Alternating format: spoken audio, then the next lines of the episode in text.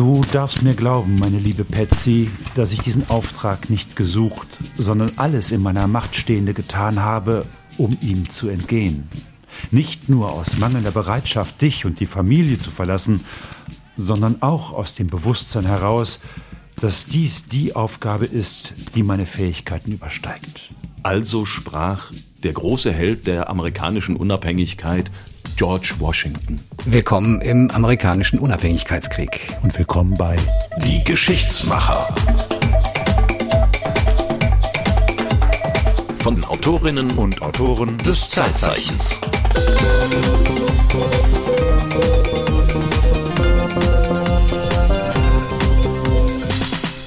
Ja, schöner Held, dieser Herr Washington. Äh, Der scheint ja eine ordentliche Flitzpiepe gewesen Ja, zu der sein. wird ja erst noch ein Held. Da, da hat er sich noch nicht richtig getraut, was vielleicht aber auch seinen Fähigkeiten entsprach. Also vielleicht müssen wir nochmal klar machen, wann und wo wir uns befinden. Wir befinden uns kurz nach der Unabhängigkeitserklärung der Vereinigten Staaten von Amerika. Neben uns sitzt Matthias Wurms, der ein Zeitzeichen darüber geschrieben hat und uns in drei Folgen erklären wird, wie Amerika unabhängig wurde und wie es trotzdem nicht the land of the free und naja, vielleicht nur auf dem Papier God's own country wurde. Herzlich willkommen. Danke, freue mich hier zu sein. Beim letzten Mal haben wir über die Vorgeschichte gesprochen, die zur Unabhängigkeitserklärung der Vereinigten Staaten geführt hat, beginnend mit den ersten Siedlern in den 1620er Jahren. Sind wir auf der der- Mayflower angekommen, Genau an der Ostküste der USA. Virginia. Und äh, haben ein wenig die Geschichte der 13, bis dahin 13 Kolonien verfolgt, die dann im Laufe des 17. und dann 18. Jahrhunderts immer mehr so ein Brodeln erlebte, sich Unabhängigkeitsbestrebungen immer mehr manifestierten, aber aus nicht ganz so hehren Gründen, wie wir das immer so denken und in der Schule mal irgendwann gelernt haben. Was ich gelernt habe, ist, dass äh, Indianer auf der Seite von englischen König gekämpft haben. Was ich gelernt habe, ist, dass man sich unabhängig erklärt hat, weil man die Sklaverei behalten wollte. Und weil man nicht Steuern zahlen wollte, über die man nicht selbst mitentscheiden konnte, weil die Kolonisten im englischen Parlament kein Mitspracherecht hatten, kein Stimmrecht. Warst du eigentlich, als du damals das Zeitzeichen dazu gemacht hast, überrascht? Also mich überraschen einige. Jetzt über diese verschiedenen Rollenverteilungen Ja. von Indianern, auch von Schwarzen, darüber haben wir auch gesprochen, dass äh, die Schwarzen im Grunde auch an der Seite des englischen Königs dann im Unabhängigkeitskrieg gekämpft haben und kämpfen werden. als wir sind ja noch mittendrin. Äthiopische Armee. Ja, das war natürlich ein geschickter Schachzug, denen sozusagen ein eigenes ähm, Namen zu geben, um, um ihnen Anerkennung zu zollen vom König, muss man schon sagen. Ja, das hat mich auch sehr überrascht. Ich finde es insofern besonders spannend, weil das ja auch nochmal unser besonderer Zugang ist, hier zu schauen, wie sehr sind eigentlich die Grundrechte, die ja für alle Menschen gelten sollten, laut der amerikanischen Unabhängigkeitserklärung, wie sehr ist das eigentlich wirklich verwirklicht in diesem God's own country, land of the free. Ja, und wir sind bisher zu der Erkenntnis gekommen, so richtig weit her ist es damit nicht. Also zumindest nicht bis zum Unabhängigkeitskrieg, der nach diversen Scharmützeln dann 1776 mehr ausgebrochen ist. Ja, 1775 schon. Also im Grunde vor der eigentlichen Unabhängigkeitserklärung gab es schon die ersten Scharmützel und da war auch schon klar, das ist jetzt hier ein Krieg. Und die Erklärung selbst hat das dann aber nochmal manifestiert. Wir meinen das ernst. Wir als 13 Kolonien, wir wollen nicht mehr mit England zu tun haben. Wir erklären uns komplett für unabhängig. Hier sind jetzt die Vereinigten Staaten von Amerika. Und die sind jetzt im Krieg mit England. Und einer der führenden Köpfe, die dann auch auf dem Schlachtfeld zugange sind, ist George Washington, der eingangs zitierte, Genau. der aber offensichtlich das gar nicht so richtig wollte und der zum Jagen getragen werden musste, um gegen seinen ehemaligen Arbeitgeber ja, dann ja, du nimmst schon was zu vorweg, Felde genau. Ja, also George Washington wurde zum Oberbefehlshaber dieser Kontinentalarmee ernannt, was ein bisschen großspurig war, weil eine richtige Armee war es nicht. Es war eine Ansammlung von verschiedenen Milizen der einzelnen Kolonien. Und Also er, Kontinental meint der neue der Kontinent, neue Kontinent. Amerika, die amerikanische Armee. genau. Das war der Kontinentalkongress, der beschlossen hat, äh, sich für unabhängig zu erklären. Und es war jetzt eben die Kontinentalarmee, die für diese Unabhängigkeit kämpfen sollte. Und der einzige, der sich da tummelte, der ein bisschen Schlachterfahrung wenigstens hatte, war eben George Washington. Deswegen wurde er einstimmig zum Oberbefehlshaber gewählt, obwohl er, wie wir es gehört haben, es nicht so richtig wollte.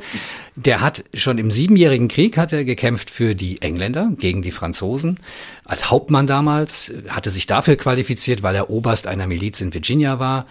Für den Engländern war er dann nur noch Hauptmann, hat sich auch nicht besonders hervorgetan, sage ich jetzt mal, als Stratege oder erfolgreicher Schlachtenlenker, Anführer. Er hat einige Schlachten verloren und die Engländer haben ihn dann nach dem Krieg auch nicht in der Armee übernommen. Also sie wollten ihn nicht weiter als Offizier.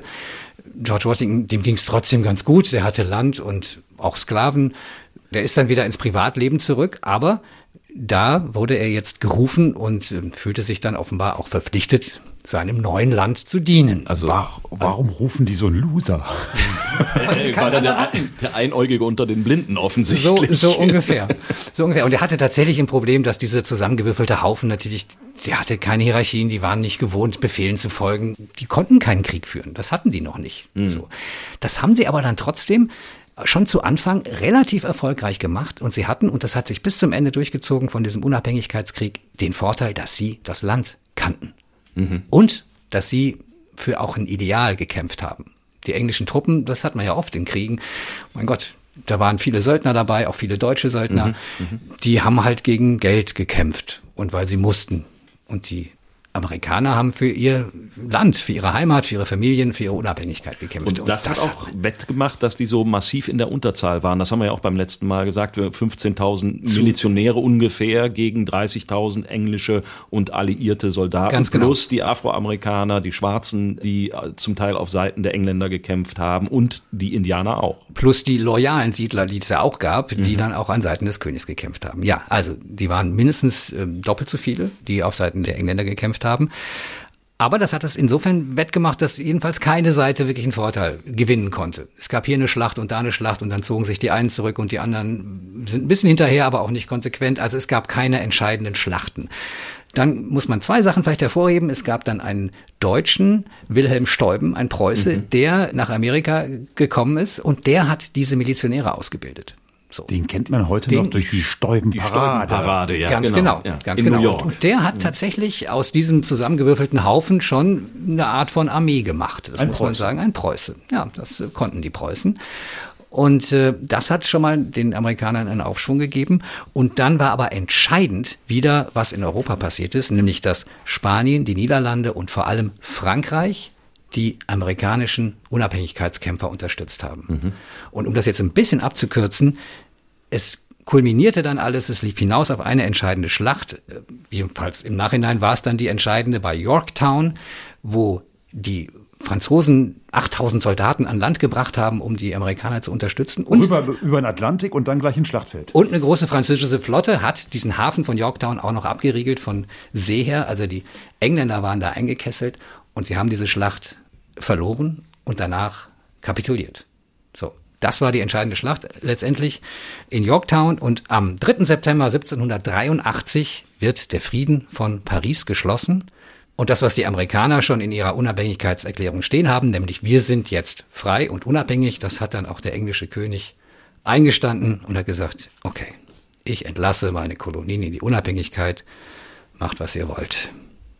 So, das war im Grunde jetzt tatsächlich immer die Gründung der Vereinigten Staaten von Amerika. Das fanden nicht alle toll. Es gab ungefähr 80.000 Loyalisten, die dann nach Kanada gegangen sind, loyal, weil sie, weil sie dem englischen König loyal ganz genau, waren. Ganz genau, die sind nach Kanada gegangen oder nach England oder in die Karibik. Kanada war ja noch englische Kolonie. Mhm. Da haben die Siedler auch versucht, Teile von Kanada zu erobern. Also die mhm. sind da tatsächlich mit Truppen hingezogen. Die sind einmarschiert in Kanada. Ja, Tatsächlich, die haben gesagt, Gott, wenn wir schon dabei sind. Das äh, ist aber gescheitert. Da mhm. sind sie in ein, zwei Schlachten haben sie wirklich verloren, haben dann gesagt, okay, das ist zu viel, das kriegen wir nicht hin. So, also Kanada war noch Englisch, da sind viele hingegangen oder sind eben nach England oder in die Karibik gegangen, zu den anderen englischen Kolonien, die noch da waren. Aber jetzt gab es die USA und das war auch wenn auch deutlich kleiner als heute, schon ein richtiges Land. Ja? Mhm. Im Norden war die Grenze von Kanada die Begrenzung, im Süden ging es bis an die Nordgrenze vom heutigen Florida, da saßen noch die Spanier. Aber dazwischen waren eben diese 13 Kolonien. Das ging im Westen bis zu den Appalachen, also jetzt nicht so weit, Ja. Da ist noch viel Platz im Westen. Da ist noch ja, viel zu erobern. Ne? Mhm. Ja, da ist noch, und das wird auch noch eine große Rolle spielen. Aber erstmal sind das jetzt die Vereinigten Staaten von Amerika. Also 13 Kolonien, die sich zusammengerauft haben, weil es aus unterschiedlichen Interessen, haben wir darüber gesprochen, gegen England ging und gegen die Krone, vor allen Dingen gegen das Parlament. So, und jetzt haben die gewonnen und dann ist Friede, Freude, Eierkuchen oder fällt diese Allianz dann auch wieder auseinander? Also offensichtlich gibt's ja diesen Staat, Vereinigte Staaten von Amerika. Ja, das war übrigens ein Begriff, den hat Thomas Paine, den wir auch aus der ersten Folge ja. kennen, mit seiner Streitschrift Common Sense zum ersten Mal geprägt. Ja, es gibt diese Vereinigten Staaten von Amerika, aber wie die nun aussehen sollen, das, da waren die sich noch völlig uneinig. Vielleicht müssen wir noch einmal zurück. Wir haben ja darüber gesprochen, dass viele Indianer und viele Schwarze an Seiten des Königs gekämpft haben. Die haben ja natürlich diesen Krieg verloren. Mhm. Was passiert mit denen? Viele Schwarze sind man weiß das aus Erzählungen, dann noch auf die abfahrenden englischen Schiffe, die dann wieder nach Hause fuhren mit ihren Soldaten, noch versucht draufzuspringen, um in Freiheit zu gelangen, weil die haben schon geahnt, dass es nicht gut ist, jetzt mit hier, Freiheit ist hier zu bleiben. Vorbei. Ich habe gegen diese Im Freiheitskämpfer gekämpft. Ich, genau, mit meine Freiheit ist, Land Amerika. ist jetzt nicht gesichert. Wobei es auch Schwarze gab, die für den Norden gekämpft haben, dem man dann auch die Freiheit versprochen hat. Das gab's auch. Also man sagt, insgesamt haben tatsächlich 15.000 bis 20.000 schwarze Sklaven die Freiheit bekommen nach mhm. diesem Unabhängigkeitskrieg. Aber viele wollten eben auch weg, wollten weg aus diesen Vereinigten Staaten von Amerika, weil sie sich da nicht viel Gutes versprochen haben. Das muss, muss man sich mal vorstellen. Die wollen nach Good Old Europe. ja. Es, Weil dieses Land, das die Freiheit ja allen Menschen verspricht, ihre Freiheit nicht meint. Genau. Und die Indianer, die auf Seiten des Königs gekämpft haben von England, die haben die ja, A-Karte, kann man sagen, gezogen, weil die können ja nun nicht weg. Es ist ihr Land. Ja, so. Aber jetzt schauen wir auf ja, das, was, was du gefragt was, hast. Was machen die? Die wollen jetzt nicht nach Europa, oder? Nein, die mussten aber damit leben, dass diese Siedler jetzt die Obermacht hatten und im Zweifel ähm, wenn die dann gesagt haben, jetzt gebt mal euer Land her, dann waren die einfach auch unterlegen. Ja, also die hatten so mhm. das. Das wird nachher noch institutionalisiert, tatsächlich die Vertreibung der Ureinwohner Amerikas, der Native Americans. Im Moment hat man die gelassen und ähm, ja, hat ihnen aber gesagt, hey, haltet mal schön still. Also, wir sind jetzt hier die Herren. Mhm. Jetzt erinnere ich nochmal an die erste Folge. Die haben wir angefangen mit der amerikanischen Unabhängigkeitserklärung. Da steht, alle Menschen sind gleich erschaffen und die haben alle das Recht nach Leben, Freiheit und nach Glückseligkeit zu streben. Ja. Das passt nicht, oder? Nein, das passt nicht. Das passt nicht, das passt nicht, das haben wir aber auch schon drüber gesprochen, weil aber die Engländer, wenn sie von alle Menschen reden, alle Bürger mit Besitz meinen. Und die Indianer hatten keinen Individualbesitz jedenfalls, ja, die waren schon mal raus. Sklaven hatten auch keinen Besitz, die waren Besitz. Also da, da grenzt es sich eben ein und da ergab es für die weißen Siedler, also jetzt die Amerikaner, eben auch wieder Sinn, wenn sie sagen, alle Menschen sind gleich, weil die sind die, wie wir meinen, sind weiße Männer mit Besitz. Und die sind auch alle gleich. Die dürfen auch alle wählen, sage ich jetzt mal so voreilig, weil das war jetzt natürlich der große Punkt. Wir haben jetzt zwar einen Staat, wir haben 13 Kolonien, die einen Staat gründen wollen, aber wie organisieren wir den? So. Jetzt ging es darum, diesem Staat eine Verfassung zu geben. Die gab es noch nicht. Es gab diese Erklärung der Unabhängigkeit. Mhm. Aber jetzt war die entscheidende Frage, wie organisieren wir diesen Staat? Jetzt muss eine Verfassung her und auch da kommt wieder ein Mann ins Spiel, den wir noch gar nicht genug gewürdigt haben eigentlich, Thomas Jefferson. So, mhm. Thomas Jefferson war Mitte 30 zu dieser Zeit. Also nach dem Krieg ein bisschen älter, aber zur Zeit der Unabhängigkeitserklärung, die er fast alleine formuliert hat, Mitte 30, also ein junger Mann eigentlich. Und der schreibt jetzt auch maßgeblich an dieser Verfassung mit. Und da fallen dann auch so Sätze von ihm, ja, diejenigen, welche die Erde bebauen, bilden das auserwählte Volk Gottes. Also da ist so, mhm. die wollen schon. Kommt wieder Pathos rein, den Pathos wir rein und jetzt auch bei der Gründung hatten. und bei der Verfassungsdiskussion zeigen, wir machen das jetzt besser. Jedenfalls für uns. Also für uns weiße, freie Bürger. War dieser Widerspruch von der universalistischen Sprache, jeder Mann ist frei geboren, das, was Marco gerade zitiert hat aus der Unabhängigkeitserklärung und der Tatsache, dass das ja zum großen Teil auch Sklavenhalter waren. Ist denen das bewusst? Sind das Heuchler? Oder ist das einfach eine komplett andere Denke und dieser universalistische Anspruch hat sich sozusagen da über die Propaganda reingeschlichen? Ja, den denken wir jetzt vielleicht so rein. Den hatten die, glaube ich, gar hm. nicht, diesen universalistischen Anspruch. Aus deren Sicht war das universalistisch, weil sie aber eben den Menschbegriff viel enger gefasst haben. Mhm. So. Das heißt, Indianer waren keine Menschen? Ja, nicht, für, nicht Schwarze im Sinne dieser Menschen. Unabhängigkeitserklärung. Nein, weil sie hatten ja keinen Besitz. Also Besitz war schon mal das Wichtigste. Und dann haben sie, ja, und weiß waren sie, also das war schon auch wichtig. Ohne Besitz kein Mensch. Ohne Besitz kein Mensch. Ja, mhm. aber das war tatsächlich auch die Idee von John Locke und von diesen englischen Aufklärern, die gesagt haben, die haben das immer am Besitz festgemacht. Ja, alle Bürgerrechte und so weiter.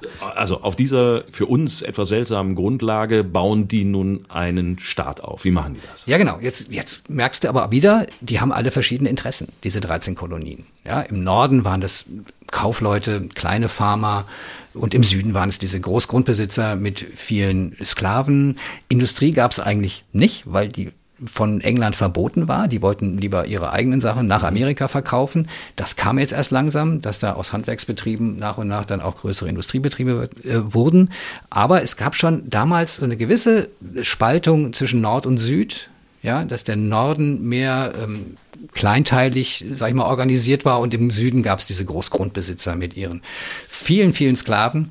Und das musste man jetzt unter einen Hut bringen. Und da merkte man auch schon, die Frage, gibt es jetzt eigentlich eine starke Zentralregierung oder bleiben wir sehr föderal organisiert? Also haben die 13 einzelnen Kolonien weitgehende Rechte und da ist dann vielleicht irgendein Präsident, der das lose zusammenhält? Oder ist es eben ein starker Präsident, der dann wirklich auch für alle spricht und Außenpolitik bestimmt, die ja nun auch eine Rolle spielen musste? So. Das war nicht klar. Nee, das war erstmal nicht klar und da gab es verschiedene Ansätze. Also der Süden wollte dass die einzelnen Staaten weitgehend ihre Rechte haben. Die wollten auch nicht mehr diskutieren über die Frage, ist Sklaverei noch erlaubt oder, mhm. oder nicht. Was für sie ja wahrscheinlich auch existenziell war, weil solche Riesenländereien hätte man ohne Sklaven damals überhaupt nicht bewirtschaften können. Überhaupt nicht. Oder nicht so profitabel. Man Na, im nicht. Grunde, ja, aber im Grunde, im Grunde gar nicht. Und im, im Norden gab es eben aber auch schon Ansätze, diese Sklaverei zu verbieten. Und in einigen Staaten war sie auch verboten. Und ähm, da hatten jetzt die Südstaaten schon Sorge, wenn es jetzt eine starke Zentralregierung gibt, die womöglich noch vom Norden bestimmt wird, dann kommen die und sagen, wir wollen das überall nicht mehr. Also das spielte da schon eine Rolle, was wir, ne, wenn wir die Geschichte ein bisschen kennen, mhm. wissen, das spielt noch eine viel größere Rolle. Aber da war das schon so eine Frage, auch die Sklaverei. Letztendlich haben sich die Südstaaten durchgesetzt, was die Sklaverei angeht. Da durfte jeder Staat selbst entscheiden, mhm. ob sie die beibehalten wollen oder nicht. Was die Zentralregierung angeht, war es dann doch eher ein bisschen der Norden. Also es gab dann doch die Einigung zu sagen, wir wählen ja einen Präsidenten, der dann auch mehr Einfluss hat, als der Süden es gewollt hätte. Und insofern wissen wir heute, ist schon auch eine Zentralregierung vorhanden, die die gewisse Einflussmöglichkeiten hat. Ja, aber weit entfernt von dem, was sozusagen mit eiserner Hand in London zentral ausregiert wurde und wo ja dann eben da noch ein König und aber ein zentrales Parlament in London und von London aus bis im Prinzip die kleinsten Regionen hinein regiert hat. Ja. Also ein starker zentralistischer Staat. So stark war das dann ja nicht in den USA. Wie stark war denn da dieser Präsident? Ja, das war tatsächlich auch sowas in die Richtung im Gespräch. Also es war sogar, kam der Vorschlag, den Präsidenten doch auf Lebenszeit Lebenszeit zu wählen. Okay, quasi Monarchie. Quasi Monarchie, ja, nicht vererblich, aber quasi Monarchie, ja, und dass die, die Gouverneure der Staaten von der Zentralregierung ernannt werden sollten, dass sie ein Vetorecht kriegen soll, die Zentralregierung gegen Gesetze der einzelnen Staaten. Das wurde alles letztendlich abgeschmettert. Am Ende kam so eine Regelung bei raus, wo dann schon die Staaten und die Zentralregierung sich gegenseitig kontrollieren und gegenseitig Rechte haben, aber keiner alleine durchregieren kann. Also weder die einzelnen Staaten können tun, was sie wollen, noch die Zentralregierung kann tun, was sie wollen. Checks and Balances für jemanden, der sich mit Staatsrecht befasst, ist da so der Fachbegriff, sage ich mal dazu. Es geht aber im Grunde geht es um gegenseitige Kontrolle. Gewaltenteilung wurde sowieso zementiert, also ne, Judikative, Legislative, Exekutive. Da gab es auch schon Vorbilder, da hatte die äh, Kolonie von Virginia auch schon eine eigene Bill of Rights, also eine Art Verfassung sich gegeben, wo sowas drin stand. Aber können wir denn da wenigstens jetzt sagen, das ist mal ohne Abstriche fortschrittlich, diese Gewaltenteilung, die ja bis dahin kaum irgendwo existiert hat? Ja, grundsätzlich schon im Detail, aber auch wieder nicht. Ja. Und zwar, ja, natürlich, also, weil es geht ja dann am Ende auch darum, wer wählt denn jetzt die Legislative? Mhm. Also wer wählt denn das Parlament? Und dieser Streit ums Wahlrecht, der war ein ganz entscheidender. Da zeigt sich dann wieder dieser Freiheitsbegriff und der Gleichheitsbegriff. Es geht im Grunde darum, dass die Regierung nur dazu da ist, den Besitz von Menschen zu schützen, mhm. ja, und zwar auch da war schon so der Gedanke, im Grunde geht es darum, dass eine Minderheit natürlich immer was besitzt und eine Mehrheit eigentlich nicht. Und diese Mehrheit ist aber gierig und will was von dem Besitz abhaben und der Job der Regierung ist es, diese Minderheit von Besitzenden zu schützen. Das spielte so in den Köpfen eine Rolle. Und äh, ganz deutlich wird das, finde ich, wenn man dann schaut, wie wird denn dieses Wahlrecht letztendlich ausgestaltet es, es gab da gewisses Hin und Her. Es ging dann erst darum, dass es ähm, nur Besitzende kriegen sollten. Aber egal welche Hautfarbe. Und dann, ab, wann, ab wann ist man Besitzender? Also muss man Land besitzen oder reicht's ein äh Betrieb zu besitzen? Ich glaube, das würde auch reichen. Also wenn ich einen Handwerksbetrieb habe, habe ich auch Besitz. So, aber viel dokumentiert sich über Landbesitz, auf jeden Fall. Oder, oder ein Haus oder sowas. Also, ja, also genau. wenn man nach Europa guckt zum Beispiel, da ist es dann oftmals so, dass ein Mensch ein Bürgerrecht von einer Stadt hat, wenn er in der Stadt ein Haus besitzt. Mhm. So. Mhm. Es ist da so ähnlich. Also ja. ich muss Land oder ein Haus besitzen oder einen Betrieb besitzen, aber irgendwas, was auf diesem Land irgendwie festsitzt. Das dann, dann ohne Landbesitz nichts. Dann habe ich Besitz, ja, und okay. dann bin ich es wert, geschützt zu werden. Also von, es reicht von nicht, einer irgendwie eine, eine, eine, dreckige Unterhose zu besitzen. Das wäre auch ein Besitz, ne? Aber das reicht nicht. Ja. Auf den und, Punkt gebracht. Und wie du gesagt hast, unabhängig von der Hautfarbe. Also es war tatsächlich nicht rassistisch, sondern da war dann, schlug dann sozusagen Eigentum die Rasse. Das ist tatsächlich ein Problem ist, lasse ich nochmal Michael Hochgeschwender erklären. der, der ist Professor für amerikanische Kulturgeschichte. Den haben wir auch im ersten Teil schon gehört an der Universität in München. Den habe ich dazu lange befragt und der hat mir auch dazu was erzählt. Das ist tatsächlich ein großes Problem. Also John Locke kennt keine reichen Schwarzen. Aber in der Verfassungsphase geht man damit uns einige durchaus, gerade interessanterweise die konservativen Revolutionäre, die späteren Federalists, die sagen, also bitte, wer Eigentum hat und ein Mann ist, der hat das Wahlrecht. Punkt. Und da ist völlig egal, ob schwarz oder weiß. Indianer natürlich nicht. Indianer, Indianisches Eigentum zählt nicht richtig, weil sie kein, angeblich kein Konzept von Eigentum hatten. Es sind dann vor allen Dingen die, wenn Sie so wollen, die radikalen Revolutionäre, in den Kreis um Thomas Jefferson. Das sind die Siedler im Westen, das sind die Kleinhandwerker, die Gesellen, die besonders radikal sind in den Städten. Und die entwickeln peu à peu die Vorstellung, dass nur Weiße Wahlrecht haben. Da aber dann alle, also was die wollen, ist weg vom Zensuswahlrecht hin zu einem allgemeinen Wahlrecht freier weißer Männer. Und das führt dann in den 1810er Jahren dazu, dass alle freien weißen Männer das Wahlrecht erhalten, dass aber alle freien Schwarzen, die es bisher hatten, weil sie Grundbesitzer sind, das Wahlrecht entzogen bekommen. Da toppt Rasse Klasse. Also die White Supremacy von heute stützt sich zum Teil wörtlich auf Thomas Jefferson und seine Anhänger. Das geht auch ganz stark in einer Blut- und Bodenrichtung. Also wenn sie vom Winde verweht, das ist Jeffersons Ideologie, die Republik freier Kleinbauern. So, also jetzt wird's aber wirklich richtig verwirrend. Das heißt, es gab vorher freie, besitzende Schwarze, die das Wahlrecht hatten. Ja. Und jetzt hatte jeder Mann, one man, one vote, aber nur solange er weiß war. Genau. Das war aus europäischer Sicht auch fast schon revolutionär, weil es gab jetzt nicht mehr ein Wahlrecht, was sortiert war nach Ständen und so, sondern jeder hatte eine Stimme, aber eben doch nur die weißen Männer mit ja nicht mal mehr Besitz. Letztendlich waren es dann am Ende weiße Männer. Genau. Wie hat er gesagt? Da toppt Rasse, Klasse. Das war dann wichtig. Aber die Rasse, die Rassenunterschiede, die wurden damit natürlich zementiert. Und das Ganze auf der Basis dessen, was Thomas Jefferson so geschrieben hat, offensichtlich. Ja, den wir ja auch äh, vielleicht in der Schule eher als sehr fortschrittlich wahrgenommen haben, weil mhm. er diese Unabhängigkeitserklärung formuliert hat, der dann aber auch so Sachen gesagt hat wie, Freie Schwarze sind das Ungeziefer einer Gesellschaft. Die Schwarze sind den Weißen unterlegen an körperlichem und geistigem Talent. Dieser missliche Unterschied ist ein mächtiger Hinderungsgrund für die Gleichberechtigung dieser Leute. Also als ich über das Zitat gestolpert bin, habe ich auch gedacht, hm, ich muss mein Bild von Thomas Jefferson etwas revidieren. Der war nun auch Sklavenbesitzer, war aber jetzt gar nicht so der riesige Verteidiger der Sklaverei, aber er war ganz offensichtlich Rassist. Wie wahrscheinlich alle zu dieser Zeit. Also es gab in England Bestrebungen, die Sklaverei abzuschaffen, Abolitionismus, haben wir auch in der mhm. letzten Folge schon drüber gesprochen.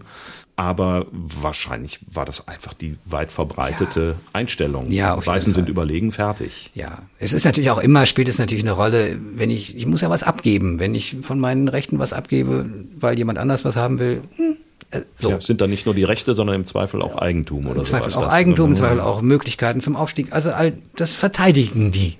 Ja, und die verteidigen ja. eben auch das Wahlrecht. Damit fängt's an. Warum soll ich denn die alle wählen lassen? Die können mir ja in die Suppe spucken. Jetzt müsste man natürlich bösartig auch sagen, ja, die haben ja auch auf Seiten der Engländer gekämpft. Ja, das hat aber keine Rolle mehr gespielt. Nein, das war nicht die Frage, sondern die, die Frage, um die es ging, war tatsächlich eine, eine Rassismusfrage. Und dieser Rassismus war natürlich auch für die Südstaaten besonders wichtig, weil es auch für die dieses Argument lieferte, die weiter zu versklaven, die Schwarzen. Also das ist ja auch ein bisschen die Frage, was ist die Henne und was ist das Ei? Also ich denke, mit der Sklaverei ist auch der Rassismus gewachsen, weil er einfach dann ein Argument geliefert hat, warum man diese Menschen als Besitz betrachten kann und sie so behandeln kann, wie sie sind. Sie sind ja unterlegen.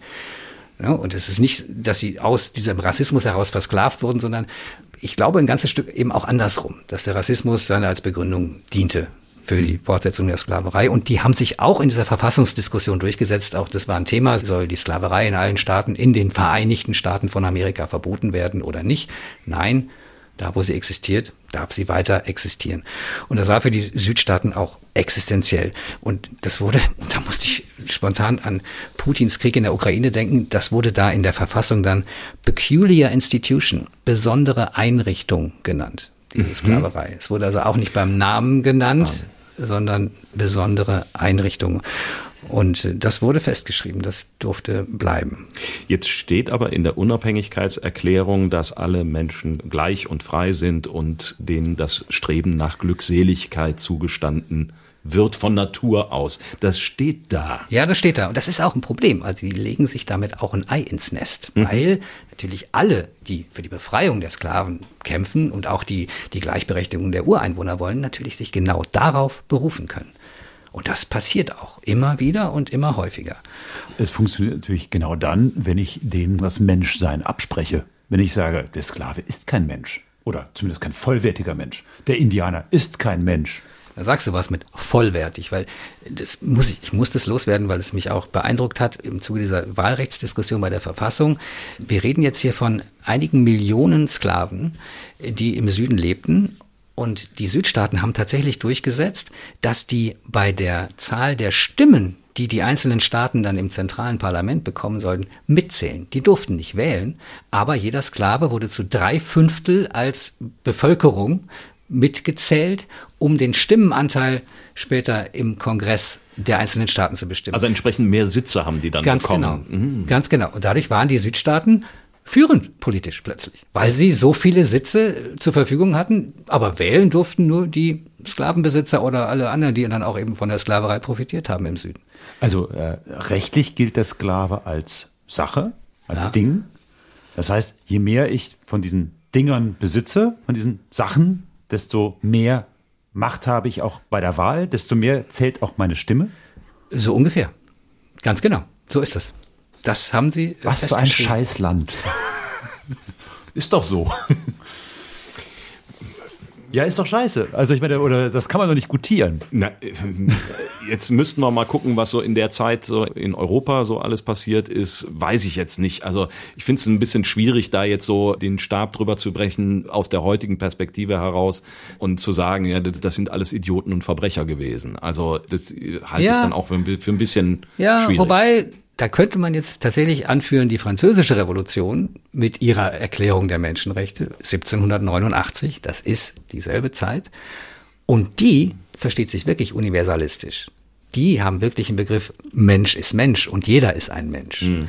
Die ist wirklich für alle gemeint. Nun haben die aber auch in ihrem Land keine Sklaven und haben diese ganz konkreten Probleme nicht oder mhm. ne? oder eben auch und vor äh, und vor allen Dingen es man beruft sich immer auf diese Unabhängigkeitserklärung auf die amerikanische Verfassung und stellt sie als etwas dar, was für die Menschenrechte da gewesen wäre. Das macht Amerika bis heute. Bis heute sieht man sich als Vorreiter dieser Idee. Und das stimmt ja einfach nicht. Na, das stimmt doch eigentlich gar nicht. Ja, die, historisch stimmt das nicht, aber der Punkt ist, es steht ja trotzdem so da drin.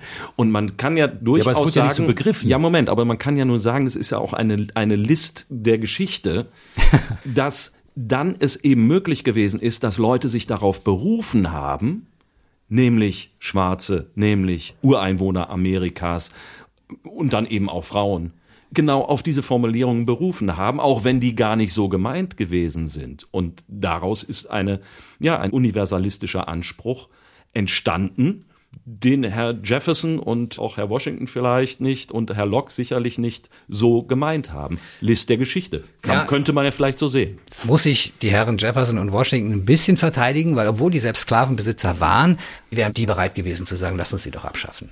So, also das war im Gespräch. Ja, und das waren jetzt nicht die, die gesagt haben, nein, wir brauchen unbedingt die Sklaverei. Das waren womöglich die, die gesagt haben, na gut, wenn ihr die unbedingt noch braucht und wollt, dann machen wir es halt. Also es gab da schon Ansätze, die Sklaverei wirklich zu verbieten. Das Problem war, und wir haben ja auch schon drüber gesprochen, die waren wichtig. Plantagenwirtschaft ohne diese Hunderttausende, Millionen von Sklaven wäre nicht gegangen, schon gar nicht rentabel. Und dann passiert halt Folgendes. 1793, also in dieser Zeit, in der wir uns gerade befinden, wo man darüber diskutiert, wie organisieren wir unseren Staat, erfindet ein gewisser Eli Whitney die Cotton Gin. Cotton, Baumwolle, das war eine Maschine, die diese Baumwollblüten entkernen konnte in einem Tempo, was vorher nicht vorstellbar war. Und plötzlich war diese Baumwollproduktion noch mal zigfach rentabler. So, also plötzlich waren die Südstaaten natürlich überhaupt nicht bereit, diese Sklaverei aufzugeben. So. Diese Und Maschine, hat, um nochmal Verständnis halber zu fragen, die ersetzt jetzt keine Sklaven, Nein. sondern sie macht die Sklavenwirtschaft noch effektiver. Ganz genau. Also, die Effizienz der Entkörnung, sagt man, 50 Mal so groß wie, wie vorher, wenn man das mit Hand gemacht hat. So, das heißt, man braucht eher noch mehr Sklaven und noch mehr Felder, die man bewirtschaftet und wo man Baumwolle anbaute, weil man hatte jetzt diese Maschine, um diese Baumwolle auch wirklich zu verarbeiten. Das war eine Riesennummer für die Südstaaten. Und das war natürlich auch, da hat der Norden auch gesagt, ja gut, das ist ja ökonomisch auch nicht ganz schlecht und jetzt sind wir ja auch ein großes Land. So. Also das wurde zementiert in dieser Verfassung. So, das hieß natürlich aber auch, auch der Sklavenhandel in den USA boomte weiter, ja, Menschen wurden verkauft und das, glaube ich, hat viele aufgebracht. Also, weil da wurde natürlich, bei so Sklavenmärkten wird ja so ganz deutlich, wie dieser Mensch eine Ware ist. Und das geschah ja auch öffentlich. Da musste man nicht auf eine Plantage gehen, heimlich und zu gucken, wie die womöglich gefoltert wurden oder eingesperrt. Aber das geschah öffentlich auf den großen Plätzen in den Städten. Das haben viele mitgekriegt. Das hat viele ähm, auch empört. Also da ist da dann auch eine Bewegung gewachsen. Dieser Abolitionismus, der auch in England schon eine Rolle spielte, ist dann auch rübergeschwappt. Auch aus religiösen Gründen haben sich viele dagegen gewandt, haben dann eben tatsächlich diesen Menschenbegriff universalistischer gedacht. Gedacht, Mensch, Gottes Geschöpfe sind wir doch alle. So, und dann haben die ersten äh, Staaten, also New York, New Hampshire, haben gleich nach der Unabhängigkeit die Sklaverei abgeschafft. Dann haben die Methodisten, die auch ihren Einfluss hatten, also die Religionsgemeinschaft, haben ein kirchliches Verbot der Sklaverei erlassen. Also wer Methodist war, durfte keine Sklaven mehr halten. Das war 1785. Die Baptisten in den Südstaaten 1789. Also in all dieser Zeit, in der wir auch diese Verfassung schreiben oder in der die Amerikaner das tun, wächst schon auch eine Anti-Sklaverei-Bewegung. Trotzdem verzichtet man nicht drauf. Also Nein, wenn, wenn wir mal auf so Zahlen gucken, wie viele Sklaven leben in der Zeit in diesen 13 Kolonien, weiß man das? Also 1780, also noch während des Unabhängigkeitskrieges, war es etwa eine halbe Million und bis 1860 werden es vier Millionen. Das hängt eben, wie gesagt, auch mit dieser Baumwollmaschine zusammen, dass man noch viel mehr Sklaven gebrauchen konnte. Vier Millionen Sklaven, Schwarze, bei wie viel Einwohnern ungefähr in dieser Zeit? Ein bisschen über 30 Millionen waren das zu der Zeit in den USA. Das, heißt so, jeder Achte ist ein Sklave. Das ist eine Ja, Menge. Und die allermeisten im Süden, Im Süden wo eigentlich weniger Menschen lebten. Also in South Carolina waren 60 Prozent der Bevölkerung waren Sklaven. Also mehr als die Hälfte. Dafür wog die eigene Stimme bei der Wahl dann auch mehr. Genau, das haben wir ja schon erklärt. Was wir noch nicht erklärt haben, der erste Präsident. Oh, da müssen wir nochmal zurück. Ja. Ja, oh Da müssen wir ja. mal zurück. Das ist ein bisschen schade eigentlich. Das stimmt.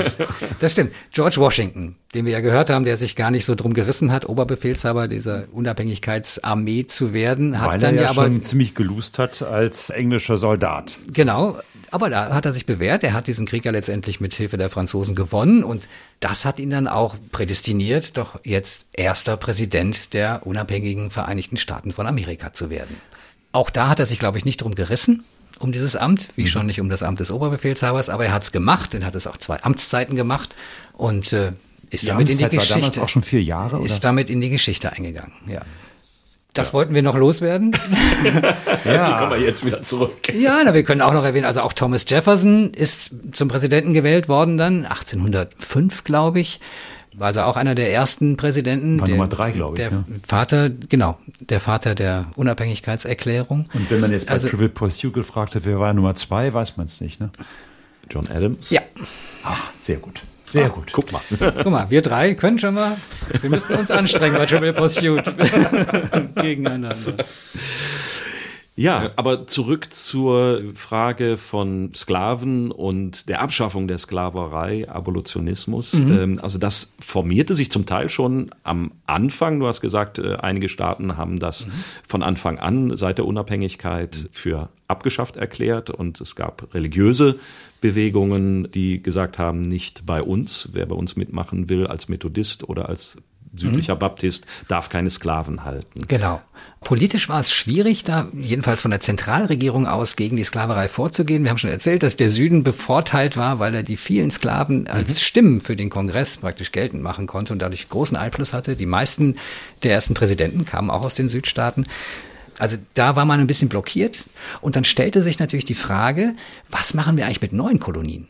Diese USA, wir haben mit 13 Kolonien angefangen, die breitet sich aus. Die geht nach Westen weiter vor. Ja, und dann kamen neue Besitzungen dazu, weil sie von Frankreich Louisiana kaufen.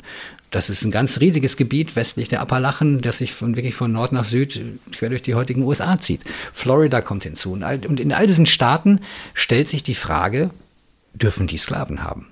So, da sagen natürlich die Sklavereigegner, nein, auf keinen Fall. Wir müssen mindestens darauf einigen, dass alle neu hinzugekommenen Staaten das nicht dürfen. Und dann sagen die anderen, oh, das sollen die doch selbst entscheiden.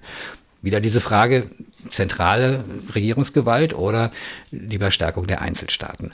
Und dann gab es 1850 einen, manche mögen ihn faul nennen, Kompromiss, weil Kalifornien aufgenommen werden sollte und Kalifornien sklavenfrei sein sollte. Und dann haben die Sklavenhalter gesagt, naja, aber noch so ein sklavenfreier Staat. Und was machen wir denn, wenn uns die Sklaven weglaufen und haben so viele Möglichkeiten, irgendwo unterzutauchen? Wir brauchen jetzt ein Gesetz, was dafür sorgt, dass diese Sklaven, auch wenn sie in den Norden flüchten, in Staaten, wo Sklaverei verboten ist, gefälligst zu uns zurückkommen, weil hier unterliegen die anderen Gesetzen und da müssen sie wieder hin zurück. Das ist der Fugitive Slave Act, also entflohenes Sklavengesetz. Das wurde 1850 vom Kongress verabschiedet. Und das war extrem perfide, ja, weil natürlich dann Sklaven im Grunde sich nicht mehr sicher waren, nirgendwo in den USA. Die konnten nicht mehr einfach nach New York flüchten und sagen, jetzt bin ich in einem Staat, wo Sklaverei verboten Vor- ist, hier bin ich frei. das. Ja, ja, aber jetzt waren alle Bürger und Bürgerinnen verpflichtet, diese entlaufenen Sklaven zu melden. Und das hat der Süden mit der großen Anzahl seiner Stimmen durchgesetzt. Ich meine, das, Ja, das ist ja genau. dann nochmal perfide, weil die Sklaven zählten ja mehr, Ja. äh, oder beziehungsweise die Sklaven zählten ja eben für die Stimmen des Südens mit Für den dazu. Anteil im Kongress, Also haben die Sklaven selber dafür gesorgt, dass man sie besser verfolgen konnte. Ja, genau. So. Und richtig perfide finde ich, äh, dass die Richter, vor die dann diese Sklaven gebracht werden mussten, um zu entscheiden, müssen sie zurückgebracht werden. Wenn der Richter entschied, ja, der muss zurück auf seine Plantage in den Süden, bekam der Richter 10 Dollar. Wenn er den Sklaven, ich sag mal, freisprach, im wahrsten Sinne des Wortes, bekam er 5 Dollar. Habe ich eben Scheißland gesagt? So, so viel also zur Wer, wer, Gewaltenteilung. wer, hat, wer hat denn da protestiert, Martin? Also ich finde es schon, es ist schon hart. ja. Also es ist ein Land, das die Richter besser bezahlt, wenn sie wenn Sklaven sie, wieder in die Sklaverei Sklaven schicken. wieder in die Sklaverei schicken. Das verträgt sich nicht mit den Idealen der französischen Revolution. Da ist der europäische Kontinent weiter. Ja, und tatsächlich haben in den USA auch immer mehr Menschen gesagt, Scheißland. Ja, also da sind die Konflikte auch hochgekocht zwischen Gegnern der Sklaverei und Anhängern. Das ist dann wirklich als Kansas als neuer Staat, jetzt sind wir schon im mittleren Westen heutzutage, aufgenommen werde als neuer Staat, da gab es einen richtigen Bürgerkrieg um diese Frage, ob Kansas Sklaven erlauben soll oder nicht. So, und in diesen total aufgewühlten Zeiten ja, des Kampfes um ein Ende der Sklaverei oder nicht, hält der Bürgerrechtler Frederick Douglass eine, wie ich finde, eindrucksvolle Rede. Und Frederick Douglass ist nicht nur Schwarzer, sondern auch ein ehemaliger Sklave, der sich freikaufen konnte, tatsächlich, und seitdem für die Abschaffung der Sklaverei kämpft. Und er hält diese Rede vor einer Ladies Anti-Slavery Society in Rochester. Und wir befinden uns im Jahr 1855 und Frederick Douglass, wir haben das schon mal im ersten Teil angedeutet, fragt, What to the American slave is your 4th of July? Was bitte für den amerikanischen Sklaven ist euer 4. Juli? Und das ist eben spannend, weil er bezieht sich damit auf die Unabhängigkeitserklärung und auf eben diese wichtigen Worte, alle Menschen haben die gleichen unveräußerlichen Rechte. Dieser 4. Juli gehört Ihnen, nicht mir. Sie dürfen sich freuen, ich muss trauern. Amerika ist falsch gegenüber der Vergangenheit, falsch gegenüber der Gegenwart und verpflichtet sich feierlich dazu, falsch gegenüber der Zukunft zu sein. Ich stehe bei dieser Gelegenheit an der Seite Gottes und des zerschmetterten und blutenden Sklaven, im Namen der empörten Menschheit, im Namen der gefesselten Freiheit, im Namen der Verfassung und der Bibel, die missachtet und mit Füßen getreten werden, wagen Sie es, alles in Frage zu stellen und mit aller Nachdruck anzuprangern, was dazu dient, die Sklaverei aufrecht zu erhalten, die große Sünde und Schande Amerikas. Was ist für den amerikanischen Sklaven Ihr 4. Juli? Ich antworte, ein Tag, der ihm mehr als alle anderen Tage im Jahr die grobe Ungerechtigkeit und Grausamkeit offenbart, deren ständiges Opfer er ist. Es gibt keine Nation auf der Erde, die sich schockierenderer und blutigerer Praktiken schuldig gemacht hat als die Menschen dieser Vereinigten Staaten. Das ist schon, ich würde sagen, auf den Punkt gebracht. Ist nicht so gut auf das Land zu sprechen. Ne? Nee, spricht auch von ihr und ich und ja, wir. Das ist ja also nicht dazu. Das, ganz genau. Ja, mhm. es ist ganz klar, wir Sklaven sind eben nicht Bürger der Vereinigten Staaten von Amerika und waren sie ja auch in dem Sinne nicht. Nun spricht er vor, Frauen, vor einer Frauenbewegung? Nein, er spricht in diesem Fall vor einer von Frauen gegründeten Antisklavengruppe, aber tatsächlich hat er auch vor am Treffen der Frauenbewegung, am ganz wichtigen in Seneca Falls, auch um diese Jahre äh, gesprochen. Also Frederick Douglass war auch Frauenrechtler, wenn man so will, weil er gesehen hat, auch die waren ja nicht wirklich mitgemeint. Die durften es, auch nicht wählen. Nein, die durften auch nicht wählen. Und die mussten auch tun, was die Männer ihnen sagten.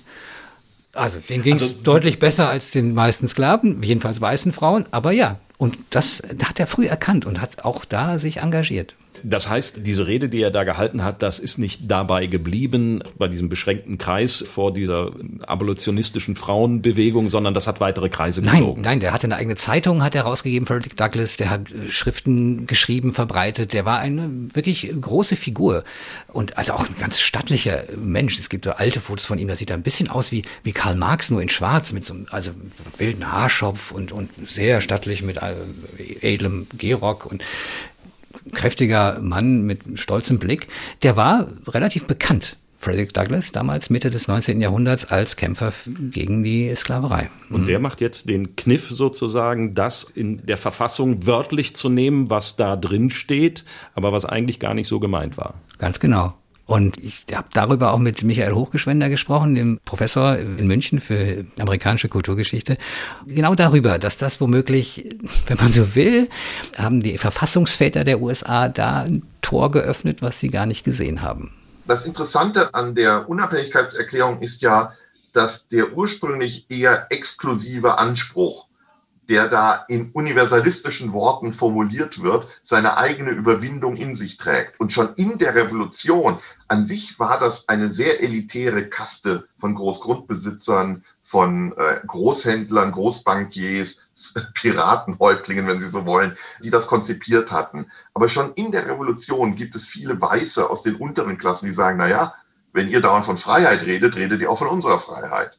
Das heißt, es wird im Laufe der Zeit führt diese universalistische naturrechtliche Sprache dazu, dass der Kreis derjenigen, der Rechte einfordert, immer größer wird. Und das machen auch die Abolitionisten. Die berufen sich ja ebenso auf die Unabhängigkeitserklärung und sagen, ich lese da alle Menschen. Jetzt erklärt mir mal, warum Schwarze keine Menschen sind. Oder indianische Aktivisten, ich lese da alle Menschen. Wir sind auch Menschen. Die Zeitbombe ist in dem Text drin. Deswegen kann man sich auf den auch berufen die Franzosen haben das mit als Erste erkannt. Die machen eine allgemeine Erklärung der Menschenrechte, weil die Franzosen ein gefülltes Konzept von Menschen haben, anders als die Engländer. Und dann wird das tatsächlich universalisiert und dann können, was weiß ich, Ho Chi Minh schreibt seine Unabhängigkeitserklärung für Vietnam 1946 einfach von Thomas Jefferson ab oder die Frauenrechtsbewegung. Die schreiben das einfach alle ab und sagen, ja bitte, da steht's doch. Jetzt berufen wir uns mal drauf. Also doch List der Geschichte. Wenn man so will, ja. Wobei, wobei bei den Frauen also, verstehe ich es nicht. Also weil, weil man kann es ja im Englischen nicht eindeutig übersetzen. Da steht all men. Und das Wort Min bedeutet erstmal Männer. Es das heißt aber auch Menschheit. Ja, also das genau. heißt, Ja, ja, es ist das nicht ist- eindeutig konnotiert. ist Ich könnte auch- ambivalent. Ich könnte auch sagen, das, ist, das sind die Männer, ne? Das hätten die, glaube ich, nee, nee, nee, das war schon als Mensch gemeint, wenn da Men stand. Das hätten die auch, äh, auch nicht bestritten. Aber sie haben eben bestritten, dass Frauen daraus einen Wahlrechtsanspruch ableiten könnten. Also das glaube ich schon und das ist nicht das Problem gewesen. Das Problem ist eben gewesen, dass solche Mühlen langsam mahlen und dass immer es ganz viele Menschen gibt, die ganz viel zu verlieren haben, wenn sie da ihre Rechte und sei es eben die Rechte an ihren Sklaven abgeben müssten. So, jetzt kann man sich auf vieles berufen, was in so einem Text steht, aber Papier ist geduldig und das heißt ja noch nicht, dass das irgendwie sich in die Praxis umsetzen lässt, nur weil da, sage ich jetzt mal so, ein freigelassener Sklave äh, Absolut. da laut für trommelt. Absolut. Es gab dann auch zwei Jahre nach dieser Rede, 1857 gab es ein Urteil des obersten Gerichtshofs der USA, der gesagt hat, nein, die Sklaven werden nie frei sein, weil die Zentralregierung gar nicht beschließen kann, dass diese Sklaverei verboten wird. Das müssen die Einzelstaaten tun und die haben ja kein Interesse dran. So, das war, hat für große Empörung gesorgt, ja, dass das jemand so deutlich ausgesprochen hat. Und man muss sagen, in dieser Zeit, Mitte des 19. Jahrhunderts, hat sich in den USA die Lage extrem polarisiert. Also über den Streit, wie gehen wir mit neu aufzunehmenden Staaten um, dürfen die Sklaven halten oder nicht. Da hat sich es immer wieder entzündet, es ist immer wieder auch zu wirklich gewaltsamen Auseinandersetzungen gekommen auf den Straßen und es ist, also ich fühle mich daran erinnert, was Donald Trump heute mit den USA macht. So muss man sich das vorstellen. Also wirklich zwei Seiten, die sich gegenüberstanden und nicht bereit waren, dem anderen zuzuhören. Da gab es dann auch schon Verschwörungstheorien, wo man gesagt hat, "Nee, was ihr da erzählt habt, ist völliger Quatsch. Also man war nicht mehr bereit, miteinander zu reden. Die Stimmung muss man sich vorstellen. So. Also heute macht ja das Wort vom Bürgerkrieg schon die Runde, schon seit ein paar Jahren in den USA, dass von beiden Seiten davon gesprochen wird und die Frage eher ist, wann es knallt und nicht ob. War das zu dem Zeitpunkt auch schon so? Also jetzt könnte man rückblickend sagen, ja, wir steuern ja nun gerade drauf zu. Das ich würde nicht sagen, dass die Menschen damals schon an Bürgerkrieg gedacht haben, aber was dann doch entsteht, ist eine Entfremdung der Nord- und Südstaaten, der Sklavenhalterstaaten gegenüber den Staaten, die die Sklaverei verboten haben. Und eine ganz wichtige Figur, die dann auftaucht, ist Abraham Lincoln, den wir kennen als Präsidenten, der dann die Amerikaner tatsächlich in diesen Bürgerkrieg führt, wenn man so will. Der tritt damals erstmals auf und der versteht sich als Mensch, der die Sklaverei abschaffen will, aber nun auch nicht um jeden Preis.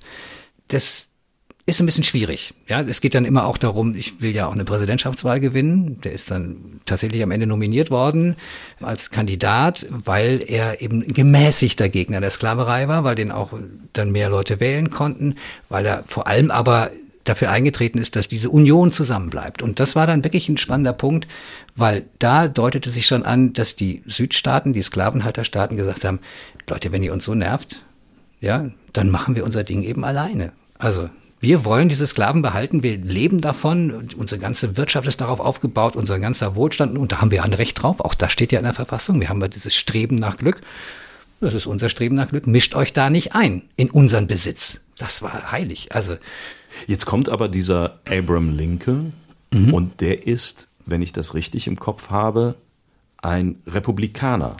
Ja, diese Partei wird ja jetzt erst gegründet. Die gab es vorher gar nicht. Es gab vorher die Whigs und also aber die Parteien, die wir heute kennen, Republikaner und Demokraten, die entstehen genau zu dieser Zeit. Und die Republikaner waren damals aber die Fortschrittlichen. Wir würden das müssen jetzt mal umdenken. Ja, also Wir mussten schon eine Menge umdenken, jetzt auch noch ja, da. auch, auch das noch. Also Lincoln war Mitbegründer dieser Republikaner und die traten ein für die Abschaffung der Sklaverei. Das war damals die fortschrittliche Partei. Die Demokraten waren die Partei der Sklavenhalter.